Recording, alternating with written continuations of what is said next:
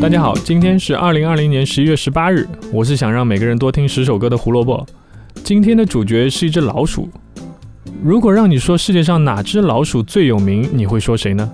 一只耳吗？那你就暴露了年龄了。而且那也只是在中国有名，好吗？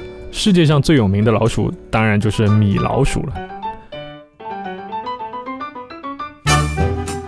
一九二八年十一月十八日，Walt Disney 创作的以米老鼠为主角的动画《气船威利号》在美国首映。胡说音乐历史明明是一个讲音乐的节目，为什么要说一部动画呢？别急，节目没跑题，这个故事要从一九二三年迪士尼成立开始说起。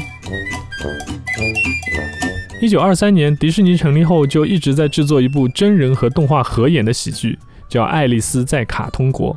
但因为制作成本太贵，外加上这种拍摄手法已经不再流行，所以迪士尼在一九二七年结束了这部剧集，并开始专注于制作动画。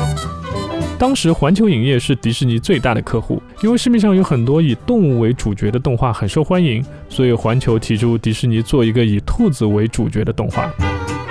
那迪士尼自然是照做了，对不对？甲方爸爸说什么就是什么。而且西方人一直有兔子脚能带来好运的说法，于是迪士尼把这个兔子起名为幸运兔奥斯华。小兔子果然不负众望，带来了好运。一直到一九二八年的二月份，小兔子已经出了二十六集，周边也是大受欢迎。于是 Walt Disney 想要找环球来涨个价，结果环球说涨价？我刚想跟你说，以后分给你的钱还要减少两成。华特听得一头雾水，心想：环球影业，你吃坏东西了吗？怎么说胡话呢？其实华特不知道，环球影业当时已经买通了他的画师，这个小兔子的版权已经被环球拿走，迪士尼吃了一个哑巴亏，公司差点破产。不过这也让他知道了版权的重要性。大难不死，必有后福。一场浩劫催生了一个新的动画角色，也就是现在我们知道的米老鼠。这部《气船威利号》不仅是米老鼠的第一部作品，也是电影史上第一部有声动画。这个动画的片段，我们现在其实，在看电影的时候还会时常看到。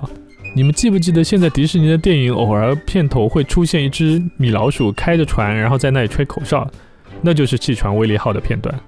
那这段口哨的经典程度，我们可以通过另外一部载入史册的真人电影的片段来说明。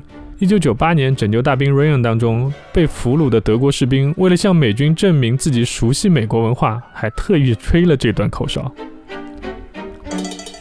没有这个小老鼠的口哨，我们的动画就永远不会有声音，更不会有阿拉丁、美女与野兽、狮子王那些美妙的音乐。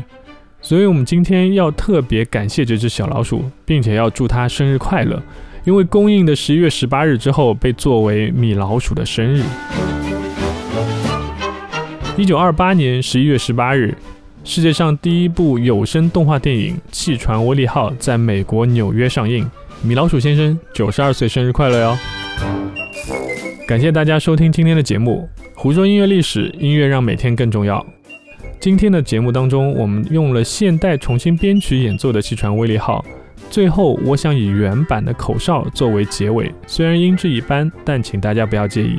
哦，对了，明天也请继续来收听节目哦。拜拜。